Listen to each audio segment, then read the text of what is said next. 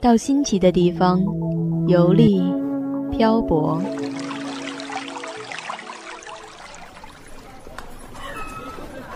在不同的城市驻足欣赏，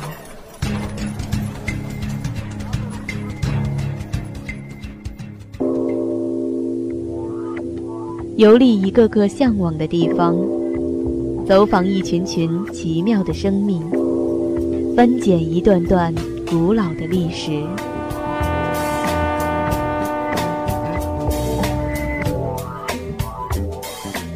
步履带你行天下。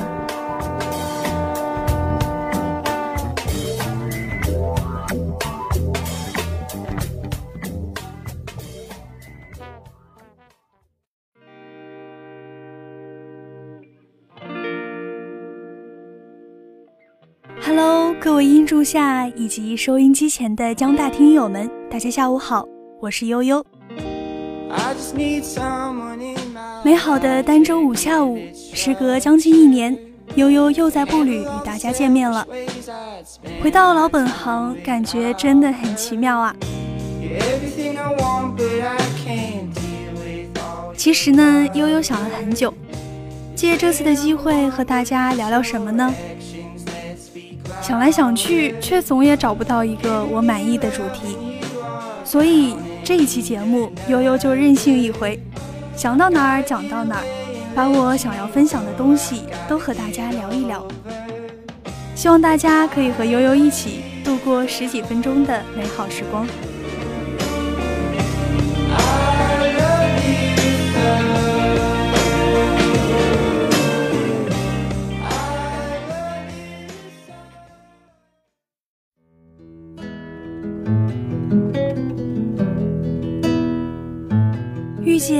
本好书，在《月亮与六便士》中最让我思考良多的一段话。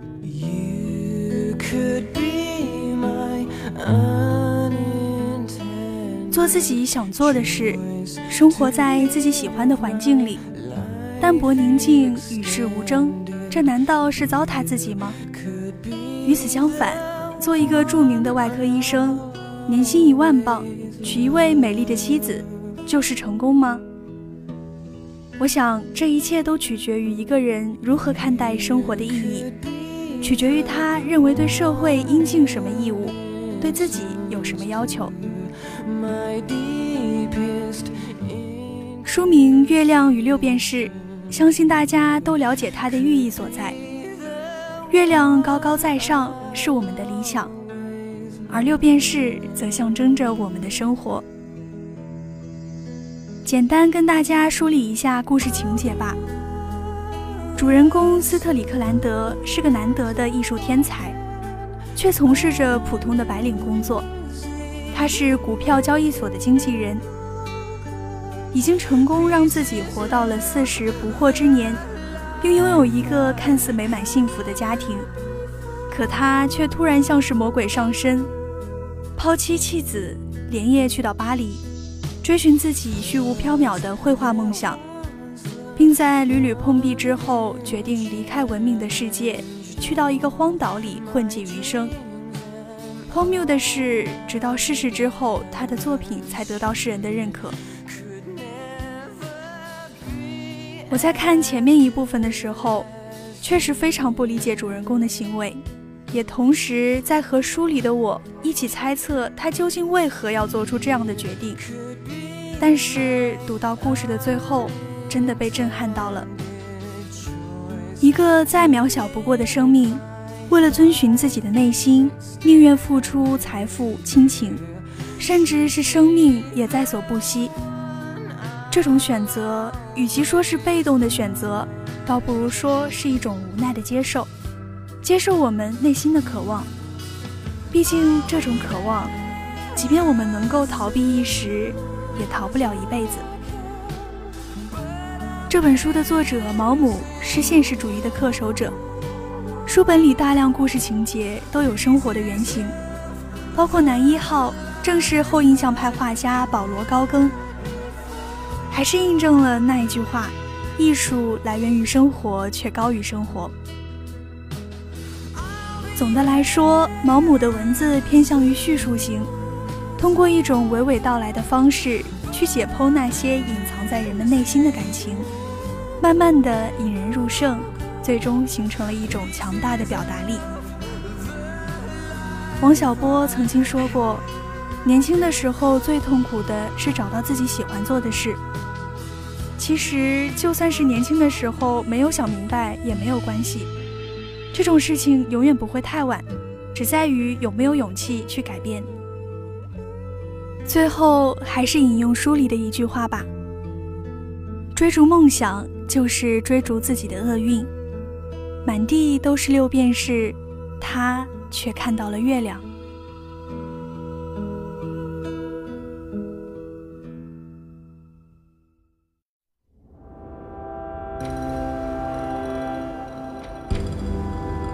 接下来想要和大家分享的是我对旅行的一点感悟。有一位旅者说：“我常常对生活感到失望，每隔一段时间，我总是想要离开现在的地方，去别的什么地方看看。虽然有点逃避现实的意思，但是每次看到那些雪山啊、星辰啊、大海呀，就真的感觉被治愈了，又有了一些活下去的勇气。”他骑车从成都去拉萨，又从拉萨出新疆，川藏线和新藏线都走过了。这两条线一直都是骑友的经典路线。尽管每年都会有人死在途中，尽管质疑的评价也一直有，但是我知道他们在路上得到的快乐，那种独孤、艰辛和狂喜带来的满足感，是很难从别处得到的。白天累得快散架，晚上和同伴们一起露宿荒野，搭帐篷筑桥洞，在海拔四千米以上的高原，氧气变得稀缺珍贵。你躺下，听见自己的心脏咚咚作响。你知道方圆几十公里都没有人烟。你不知道有什么在暗夜里出没。大风刮来刮去，头顶繁星满天。不安和危险到处都是，但是那种真真切切活着的感觉会让你感到幸福。当然，悠悠不是号召大家放下一切，立马去买自行车，来一次说走就走的长途旅行。我其实想说的是，我们要学会跟更大的事物保持链接。在这个世界上，有许许多多的东西。它们都比人类要伟大的多，永恒的多。在我们的头顶是浩瀚无边的宇宙星空，在大海面前，我们是沧海一粟；在亿万年形成的喜马拉雅山面前，我们的生命就像弹指一瞬，白驹过隙，忽然而已。我们平时很少去想这些，是因为它们离我们的日常生活太遥远。还有一个原因。是我们正在渐渐失去跟大自然、跟世界万物连接的能力。人在小时候是觉得自己跟万事万物都有联系的。心理学家声称，小婴儿会感觉自己和宇宙是一体的，万事万物没有间隙。随后，外部世界和内部世界才逐渐分离，自我意识产生。小孩子还会保有这种与万事万物相联系的天性。我们又何曾没有被头顶的星空忽然打动的瞬间？我们曾经感觉自己和那遥远的星星有着某种神秘的联系，而这样的联系，在我们日复一日的生活中逐渐被淡忘了。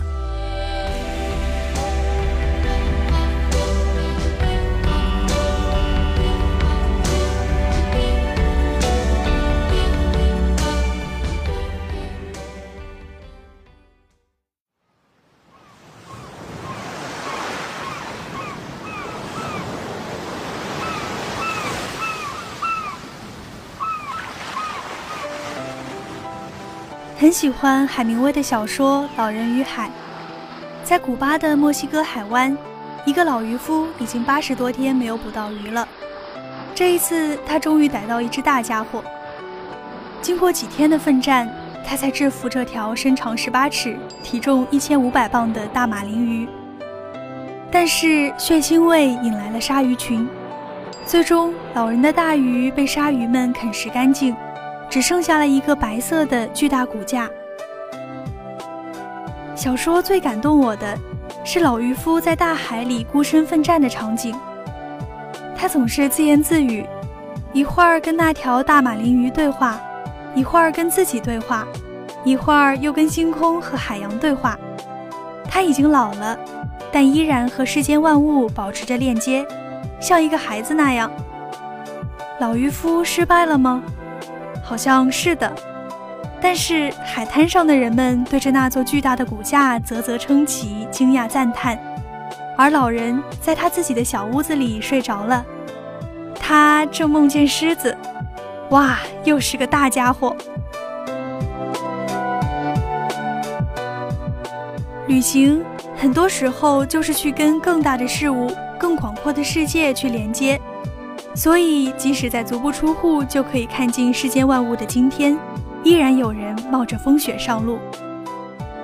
不知道大家有没有过和悠悠一样的感觉，在旅行的路上遇见的风景、遇见的人、遇见的可爱的小动物，会刷新对世界的认知体系，让我们知道眼泪再多也盛不满太平洋，孤单再远也抵不过满天星空。旅行的意义更像是帮助我们更加温柔地对待这个世界。仰望过星空，瞭望过大海，也能脚踏实地的去好好生活。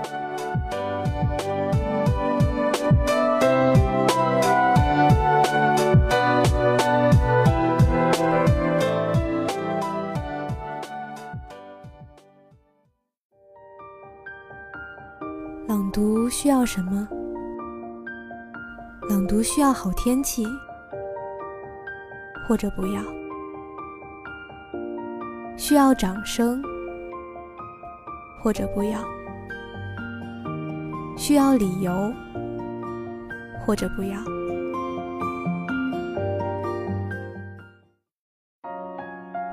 世间一切都是遇见，就像冷遇见暖，就有了雨；春遇见冬，有了岁月；天遇见地。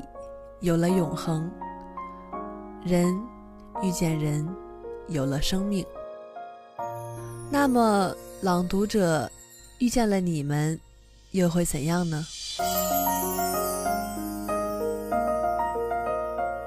我曾在很多地方见过你，在电影里，在书里，在音乐里，在这里。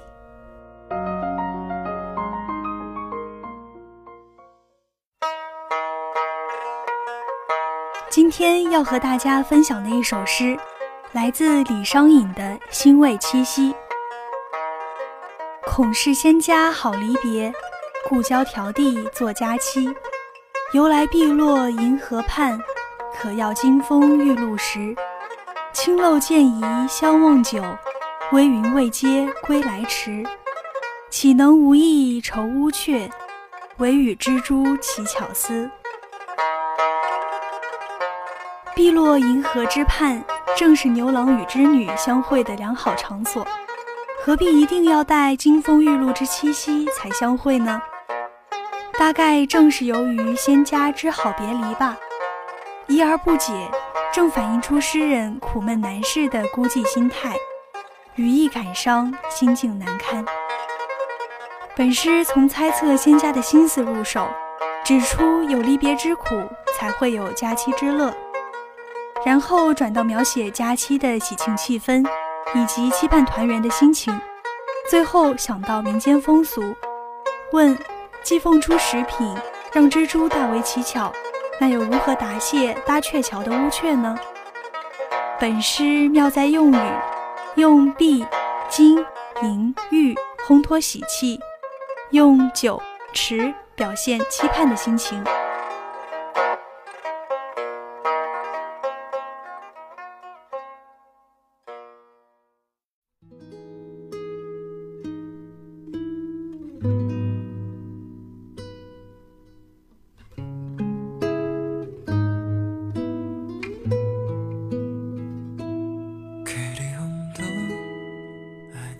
来，我都急于成长为一个大人。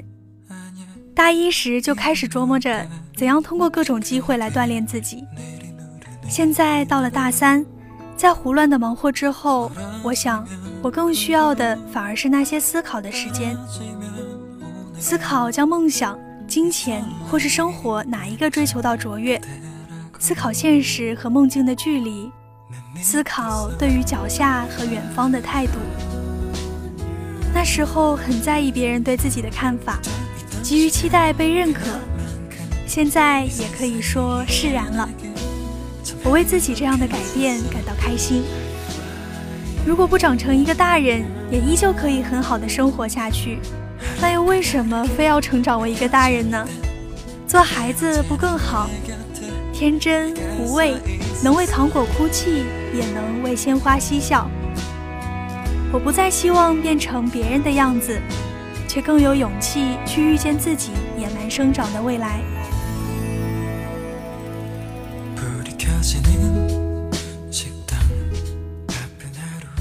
这期节目悠悠有点说到东讲到西的，有点乱，希望大家不要介意。我也算是一个即将退台的老人了。最后呢，我还想聊一聊《步履》这个节目对于我的意义。说真的，我很怀念大一时做《步履》的那段时光。每一次想主题，都是一段观察与思考的过程。那时总会有许多可爱的想法突然间窜出来。因此，我的每一期步履都多多少少的记录了我当时的各种小想法和小心思，也可以说记录了我的一段生活。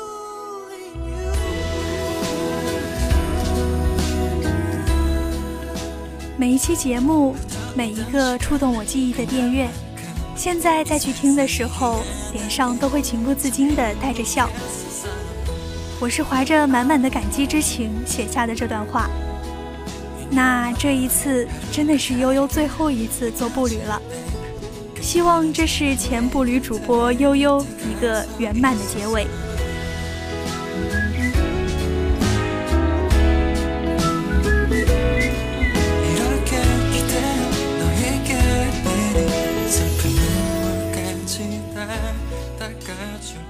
如果大家对我的节目有什么意见或者建议，或者也有一些想法想要和悠悠分享的话，欢迎关注江苏大学广播台的官方微博和我们的微信公众号、QQ 公众号 UJSGBT 给我留言。你还可以在网易云音乐搜索江苏大学广播台，随时随地听到我们的节目。之前每一期写稿子写到再见或者拜拜，都会有一种轻松感，大家都懂的。敲键盘的手像是要飞起来。这一次是真的舍不得打了，但还是拜拜啦。